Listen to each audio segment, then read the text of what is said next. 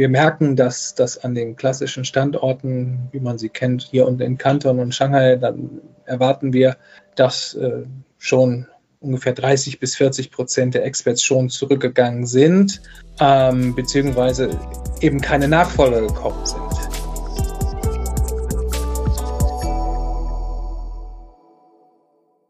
Willkommen zu China Hotpot, Podcast für deutsche kleine und mittelständige Unternehmen für den Erfolg im chinesischen Markt. Mein Name ist Xiaolong Hu, Ihr Gastgeber.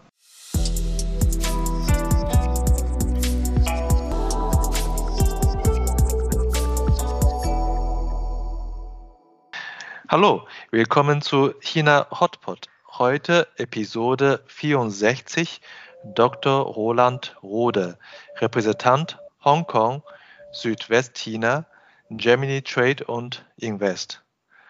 Roland ist promovierter Volkswirt und seit 18 Jahren für Germany Trade und Invest GTAI als Marktbeobachter in Asien tätig.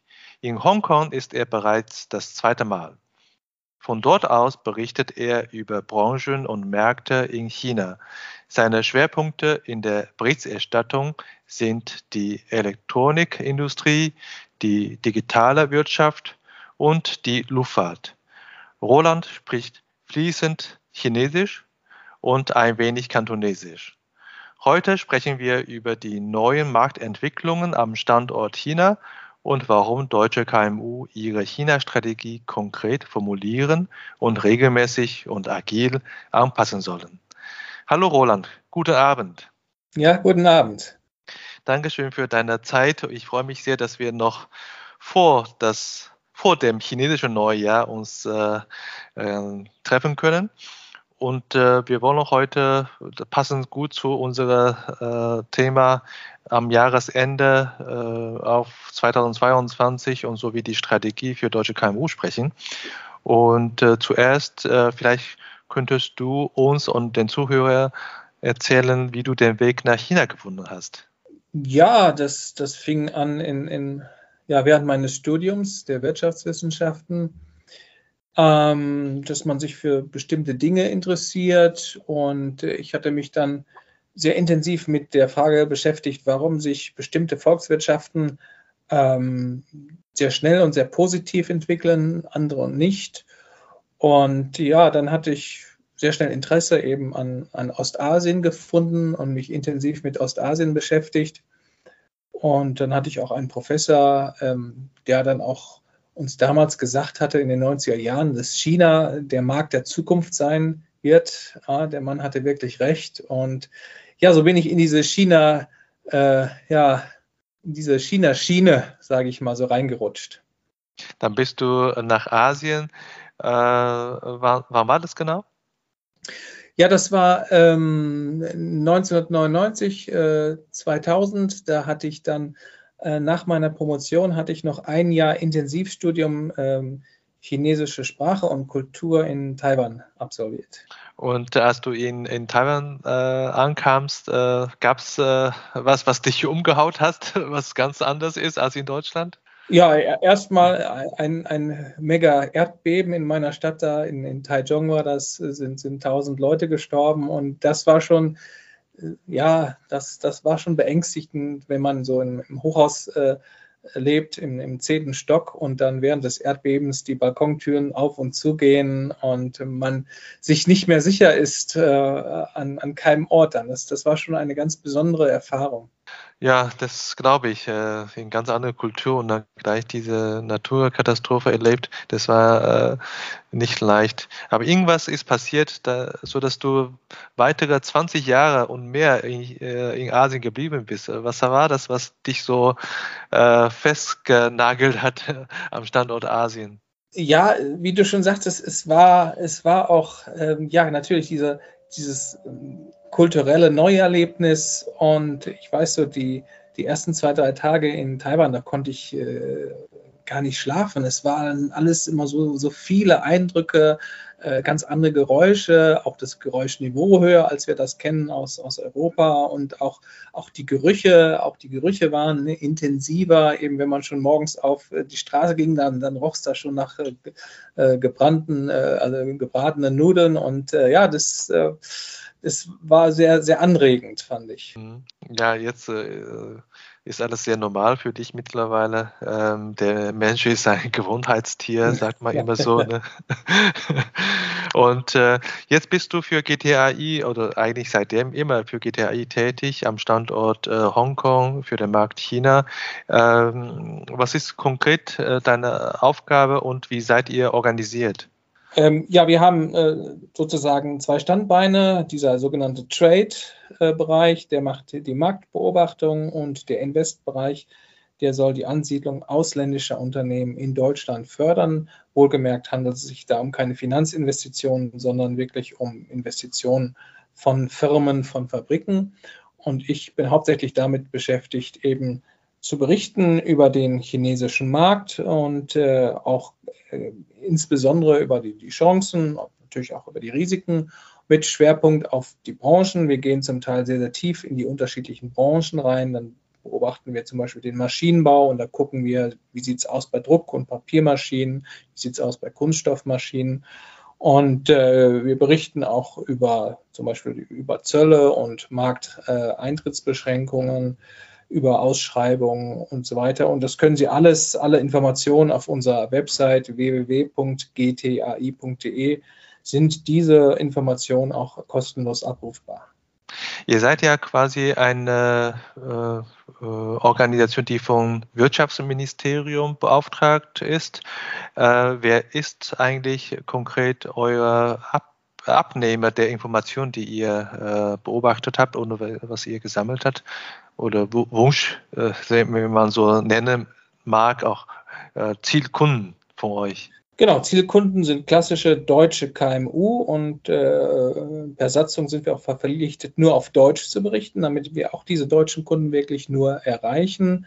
Ähm, wir arbeiten aber auch sehr eng mit äh, den Wirtschaftsverbänden zusammen, klassische Zusammenarbeit zum Beispiel mit dem Maschinenbauverband VDMA, dem ZVI für die Elektronikindustrie und vielen anderen Verbänden, ähm, die uns eben auch äh, Input geben und sagen, was ihre Mitglieder wünschen, welche Informationen gefragt sind. Und dadurch können wir dann sozusagen unsere Informationen noch zielgenauer gestalten. Äh, wenn, wenn, du magst, ich äh, würde dann die Webseite dann später in den äh, Show Notes dann mit ja. integrieren, sodass äh, Zuhörer bei Interesse euch auch schneller äh, finden kann. Und äh, dann passt ja sehr gut, äh, wenn deine Zielgruppe auch die KMU sind. Und wir wollen zum Ende 2021, äh, Beginn 2022 äh, in die Zukunft schauen, auch wenn häufig äh, in die Zukunft schauen heutzutage wie in ein Glaskugel schauen zu vergleichen. Ähm, du hast ja vor Ort äh, wirklich ein paar Trends äh, beobachtet oder die Marktveränderungen beobachtet am chinesischen Markt. Und äh, was war für dich so die wesentliche Änderungen in den letzten Monaten im Vergleich zu den ganzen 20 Jahren? Was war wirklich äh, anders geworden? Ja, jetzt mal abgesehen von Covid hat man eben gemerkt, dass ähm, es in den letzten zehn Jahren gab es einen gewissen ja, Abwanderungsdruck. Unternehmen sind weggegangen aus China aus Kostengründen, sind in sogenannte Niedriglohnländer gegangen, haben äh, Fertigungsschritte teilweise zumindest verlagert und dieser Prozess hatte durch den Handelskonflikt zwischen den USA und China noch Rückenwind bekommen. Und das hat sich jetzt äh, im, im Zuge von Corona natürlich auch, hat sich eben auch geändert, dadurch, dass China also relativ schnell zur Normalität äh, übergehen konnte. Und äh, jetzt zum Weihnachtsgeschäft 2021 haben die, die Unternehmen, die ausländischen Unternehmen, noch viel mehr Bestellungen in China platziert als, als üblich, einfach weil zum Beispiel in Vietnam äh, Fabriken für viele, viele Wochen stillstanden und, und man um sein Weihnachtsgeschäft fürchten musste und, und die Unternehmen in, Deutschland, in den USA bekamen nicht äh, genug Schuhe und die chinesischen Unternehmen mussten, weil es auch noch Stromrationierungen gab, teils sogar noch Aufträge ablehnen. Und sowas kannte man von, von früher dann doch nicht. Hm, du sagtest, es gab äh, eine Verlagerungswelle für die Fertigungsindustrie aus China heraus in andere Länder. Äh, Covid ist quasi so ein bisschen wie äh, Wellenbrecher, die dann diese Welle gestoppt hat. Und äh, weil man doch in China in der Covid-Zeit doch mehr einkaufen musste. Ne? Ähm, das, ist, das ist wirklich ein, ein Wellenbrecher. Ähm, ich gehe allerdings nicht davon aus, dass es ein, ein sehr langfristiger Trend ist. Also eine Trendwende wird es nicht geben. Sobald Covid vorbei ist, äh, wird man wieder verlagern, einfach weil China ähm, ja immer höherwertige Produkte auch äh, produziert und man ja auch von dieser Billigproduktion auch, auch gewollt wegkommen möchte. Und äh, insofern wird es auch weiter äh, Abwanderung geben. Ähm, gleichzeitig ist es aber auch so, dass eigentlich die allerwenigsten Unternehmen sagen, dass sie komplett aus China weggehen wollen, sondern sie sagen, nein, wir verlagern nur unsere arbeits- und lohnkostenintensive Produktion und die Produktion von höherwertigen Produkten bleibt in China und wir investieren auch in unsere Fabriken in China, insbesondere in die Automatisierung, damit wir dann auch gegenüber Niedriglohnländern wie Vietnam eben wettbewerbsfähig sind. Ja, wie so häufig ist, wir können einfach Covid, äh, Covid nicht äh, ignorieren. Bei, in diesem Zusammenhang, äh, ich denke mal, die Covid-Situation haben viele KMU-Unternehmen noch unsicher gemacht, äh, was der chinesische Markt angeht, was ihre chinesische Marktentwicklung und das China-Business angeht.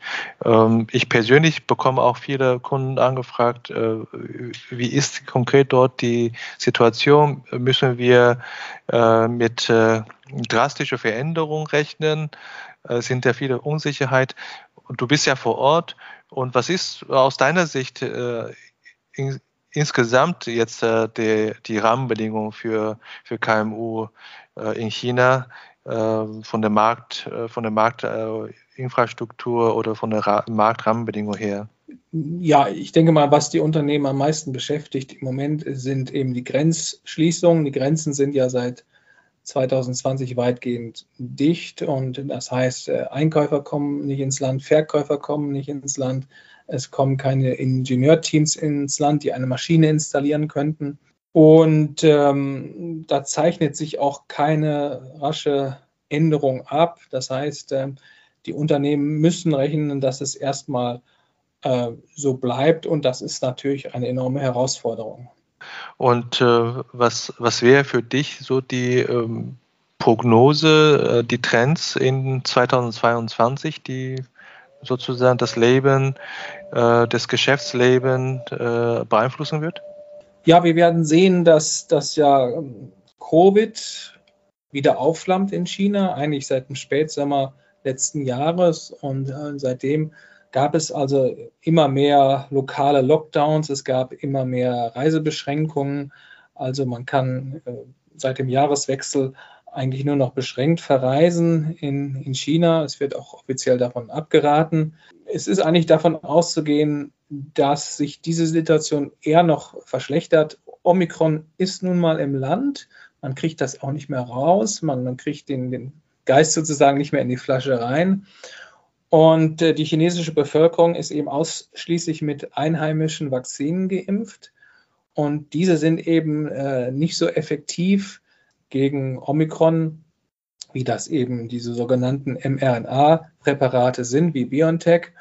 Und äh, das heißt, China muss weiterhin auf eine Null-Covid-Politik setzen und das heißt, es ist damit zu rechnen, dass die Anzahl der Lockdowns und, der Transportbeschränkungen weiter zunehmen wird.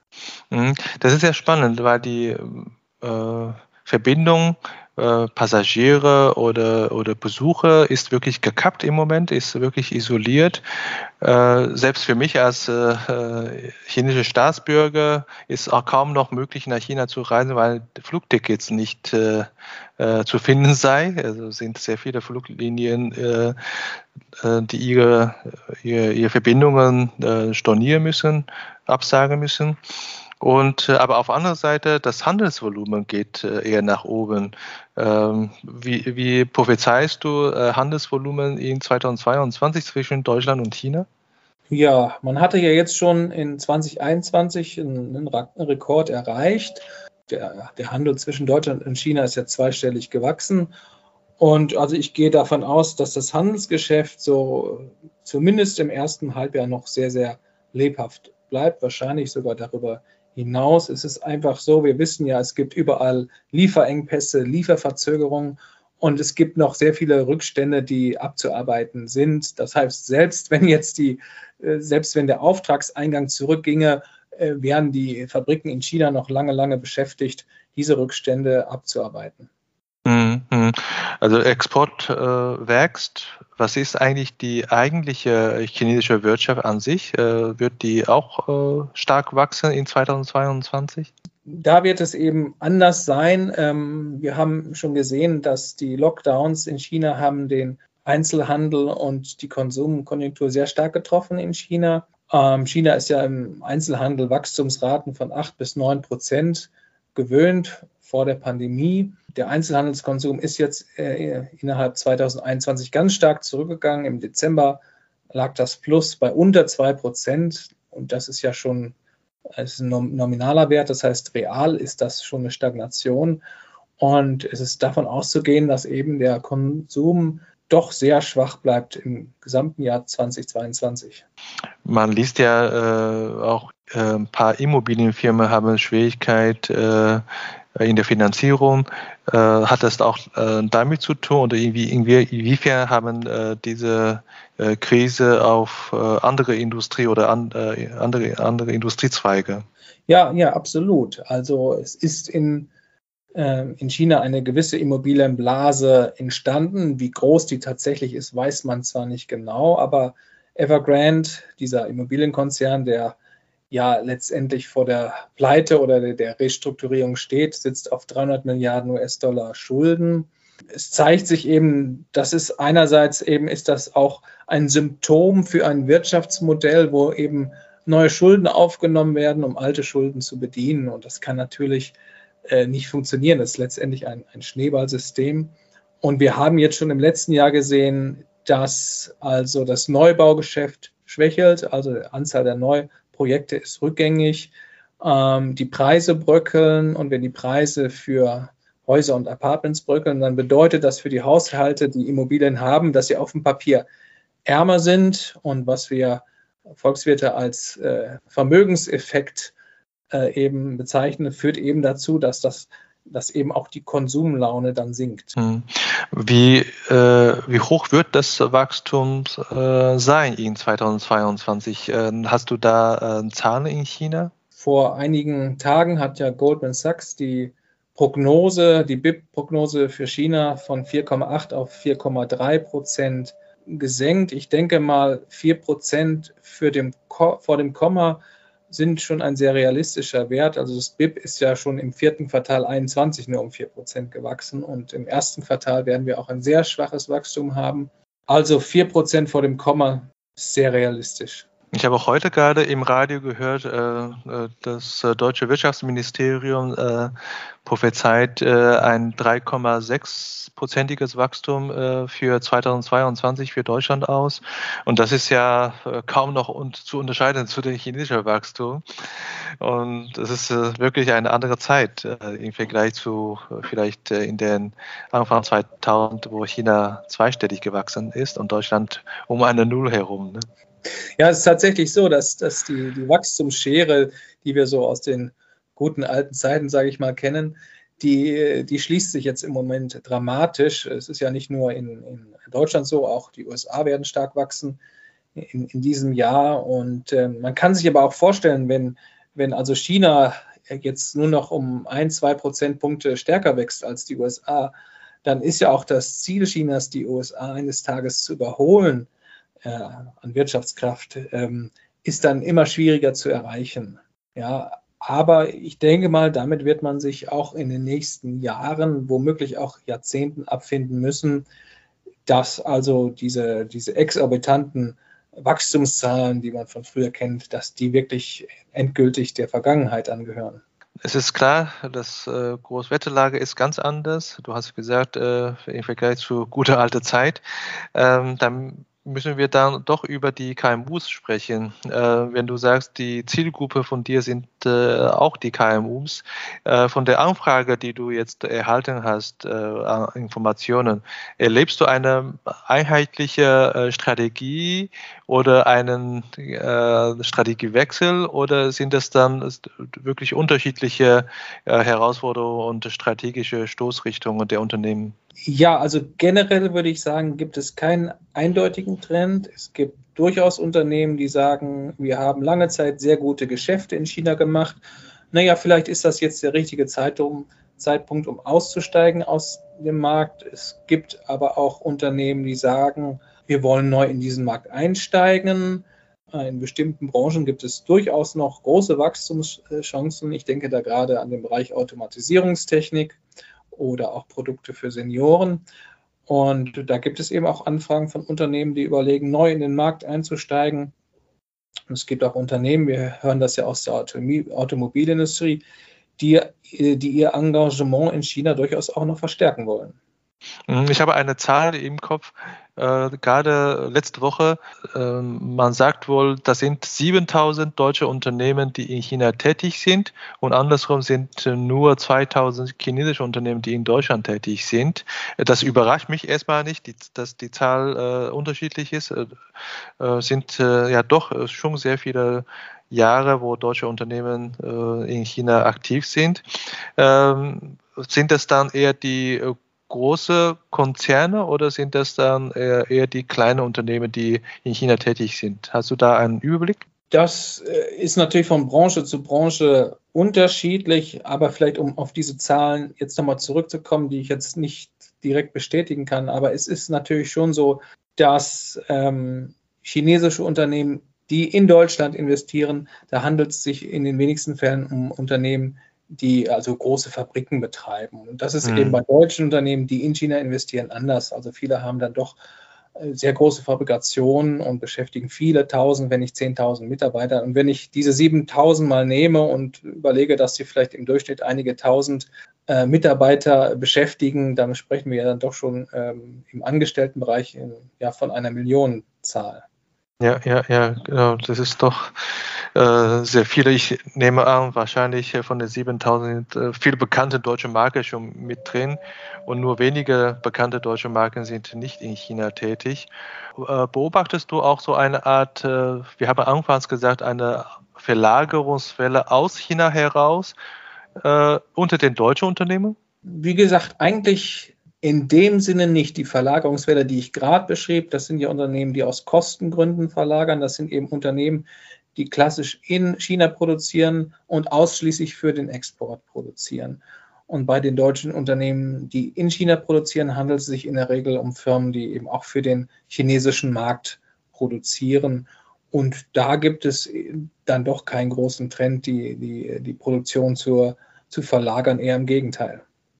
Wenn wir das äh, oder wenn ich das, was wir besprochen haben, so ein bisschen zusammentun in, in einem Bild, das äh, Covid äh, isoliert äh, chinesischer Markt von äh, europäischem Markt oder von äh, anderen Märkten und wir haben ein, ein äh, äh abkühlendes äh, Volumen in, in der Wirtschaft in, in China. Und wir haben aber sehr, sehr viele deutsche Unternehmen, die in China schon investiert sind. Heißt das für diese Unternehmen, die in China schon investiert sind, auch schon präsent sind, eine äh, intensivere Marktbearbeitung ist notwendig, um in China weiterhin Erfolg zu haben? In letztendlicher Konsequenz ja, hieße das.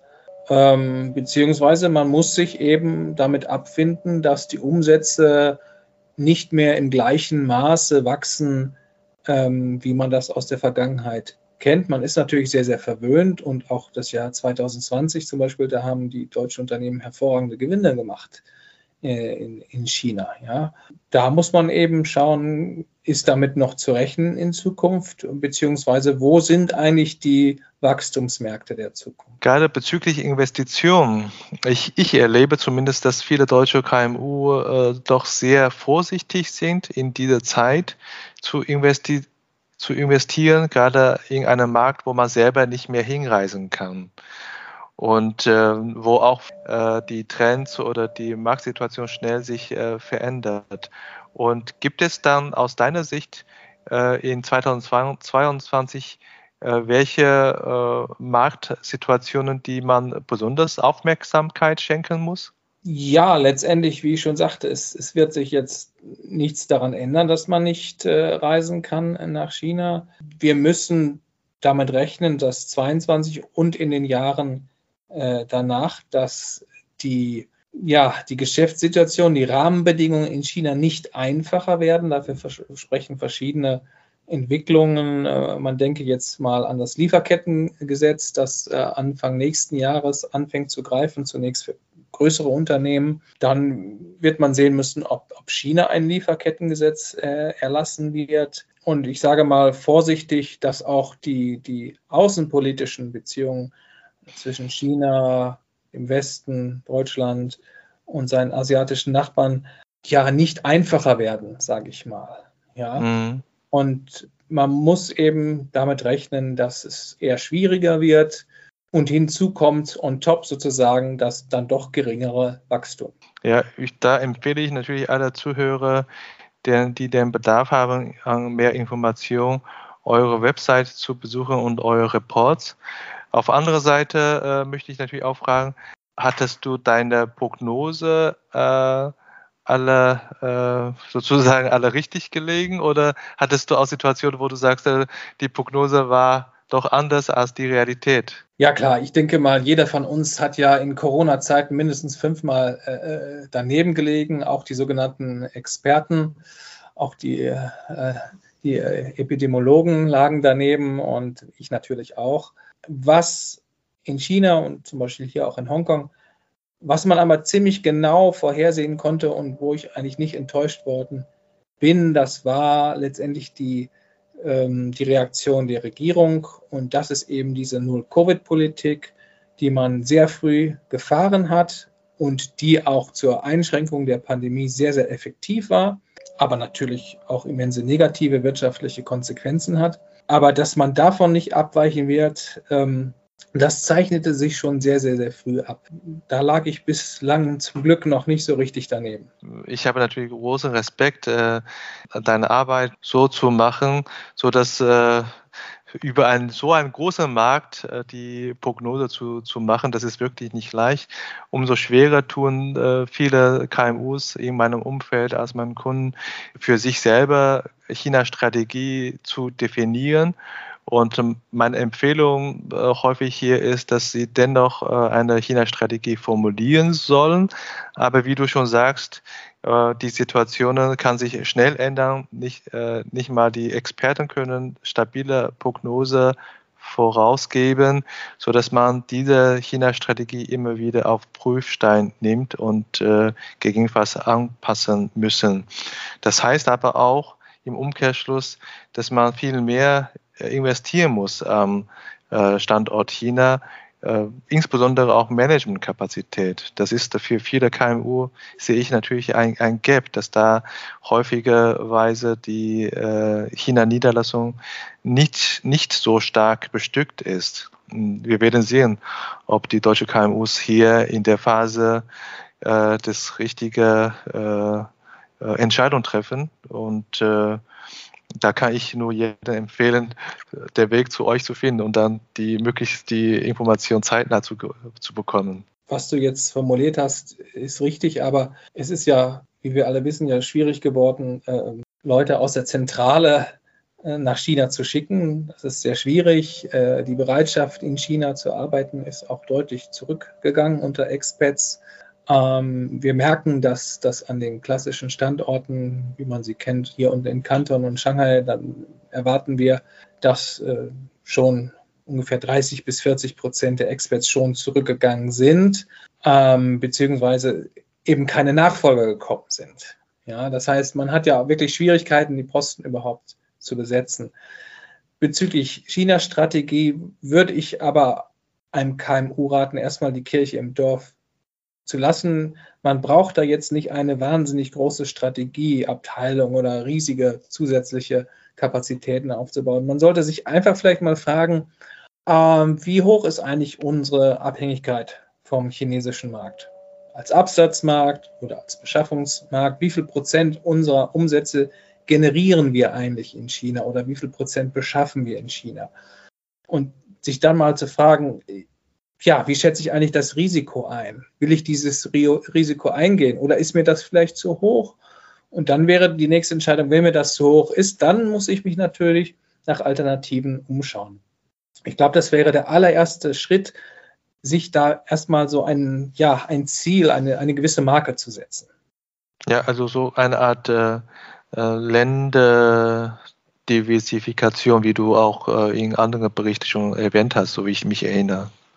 Genau, das ist ja letztendlich auch völlig unabhängig äh, von China, sondern jedes Unternehmen sollte ja sein Risiko diversifizieren und eben doch, doch nicht zu stark von einem einzigen Markt abhängen. Und ähm, das sehen wir ja besonders stark nicht bei Unternehmen, die bereits in China sind, sondern bei den äh, Beschaffungsbüros, ja, die sagen, die eben in, in China sourcen und wo eben ein, ein, ja, ein ganz klarer Trend ist, dass man sagt, wir müssen unsere Lieferketten robuster gestalten. Es kann nicht sein, dass kritische Komponenten nur aus einer Quelle, von einem Lieferanten aus einem Land kommen, sondern das, das muss mindestens aus zwei unabhängigen Quellen kommen. Und das ist ein Trend, der zunehmen wird und der jetzt gerade im Bereich Beschaffung sehr stark ist und der sich natürlich dann auch auf die produzierenden Unternehmen sozusagen auswirken wird. Du sprichst mir aus der Seele, weil letztendlich äh, sagst du nichts anderes, wie für deutsche KMU eine China-Strategie zu formulieren, ist gleichzeitig eine globale oder eine internationale Strategie zu entwickeln. Ja, und äh, das ist äh, genau auch äh, meiner Meinung nach das Richtige. Äh, mehr als China, more than China ist quasi das Motto für eine China-Strategie. Da muss man wirklich insgesamt äh, den, globalen Markt äh, beobachten und bedienen. Ja, insofern äh, bist du sicherlich der richtige ähm, Partner und Ansprechpartner für die äh, Kunden, für die KMUs.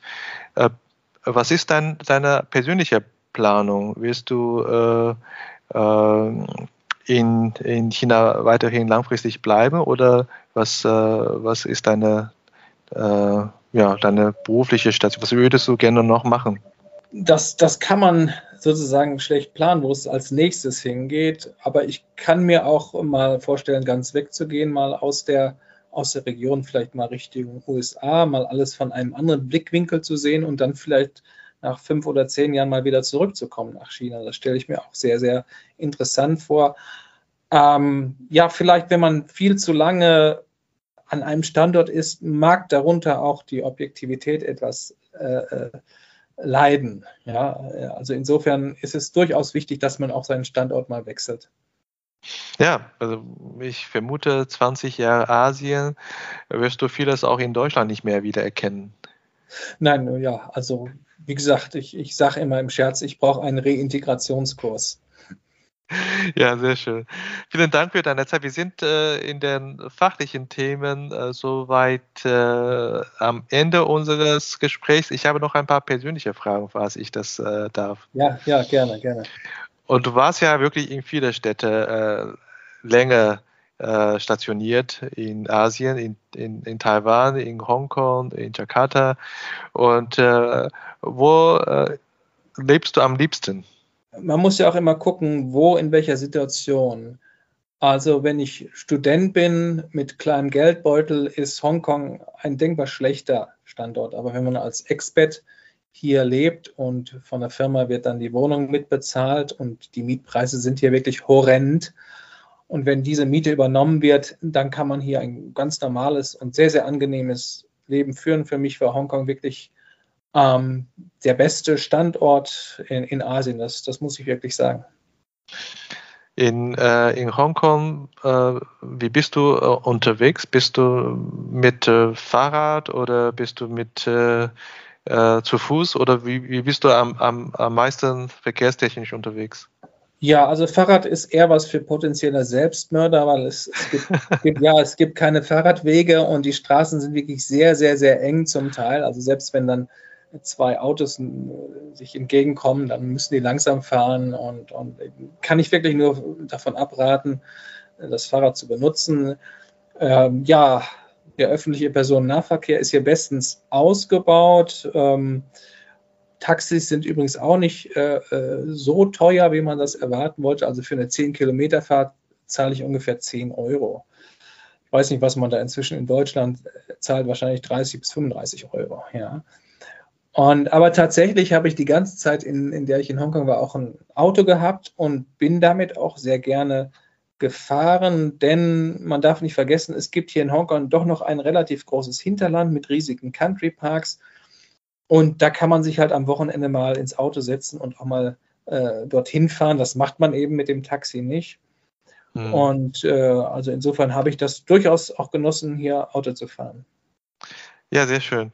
Und kulinarisch natürlich, hast du schon äh, Anfang gesagt, äh, hast äh, gleich an das äh, neue Geruch gewöhnen müssen.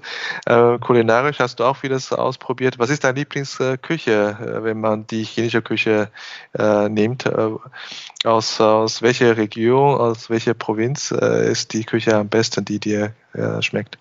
Ja, also sehr, sehr genossen habe ich dann die, die sehr scharfe Sichuan-Küche in Sichuan selbst. Ja. Wenn man das hier isst, dann schmeckt das nicht. Allerdings, am nächsten Tag geht es mir dann immer sehr schlecht. Ich vertrage diese Schärfe dann doch nicht so. Das merke ich immer so 24 Stunden später. Ja. Und in Hongkong habe ich immer sehr genossen, die Seafood-Restaurants hier, also wo man ins Restaurant geht und da sind die Aquarien und, und da sieht man, da, da, lebt doch alles, da sind die Muscheln, da sind die Krabben, da sind die Fische und, und, und die, die, wählt man dann aus und man verhandelt auch noch ein bisschen mit dem Preis und dann sagt man, wie ich das haben will, gedünstet oder gebraten und mit welcher Soße. Also das ist wirklich ein ganz, ganz besonderes Erlebnis. Mhm. Eine Frage weiter beim Essen im Restaurant, äh, im Hotel, wenn du äh, im Urlaub oder geschäftlich unterwegs bist, äh, beim Aufstehen zum Frühstücksbuffet, nimmst du das internationale Buffet oder nimmst du äh, das chinesische, asiatische Buffet? Ähm, ja, also ich gehe kaum noch äh, zum Frühstück, weil das ist dann, also wirklich, was ich auch schon zu Anfang sagte, man geht dann früh morgens hin und und da ist ein Buffet aufgebaut und es gibt schon gebratenen Reis und, und, und es gibt äh, Schweineschnitzel und, und alles Mögliche und, und diese vielen Gerüche. Und ähm, ich esse dann wirklich morgens lieber einfach äh, ein Croissant und trinke dann einen Tee dazu und dann, dann reicht mir das auch. Dankeschön für deine Zeit, Roland. Sehr ich gerne. wünsche dir äh, in der nächsten Woche eine äh, frohe Feiertagwoche. Äh, und äh, wir sprechen zeitnah wieder. Ich habe schon viele Ideen, wie wir da auch äh, in weiteren äh, Sendungen äh, kooperieren können. Zum Beispiel äh, über äh, Lieferkette, Krise und mit Einfluss auf Produktionsplanung in, am Standort China. Das sind alle so spannende Themen. Vielen Dank für deine Zeit heute. Ja, auch dir Gong Hei Fat Chai, frohes neues Jahr aus Hongkong. Gong Hei Fat Chai. Bis dann. Ciao. Bis dann. Mach's gut. Ciao. Das war unsere heutige Episode. Ich bin Xiaolong Hu, Ihr China-Coach für Ihren Geschäftserfolg. Wenn Sie als deutscher KMU noch mehr über China wissen möchten, empfehle ich Ihnen unsere kostenlose englischsprachige Webinarserie China Webinar zu besuchen. Oder schreiben Sie gerne eine Mail an mich persönlich unter der Webseite china-team.de. Mit über 100 China-Experten können wir Ihnen gerne weiterhelfen. Bis nächstes Mal und 再见.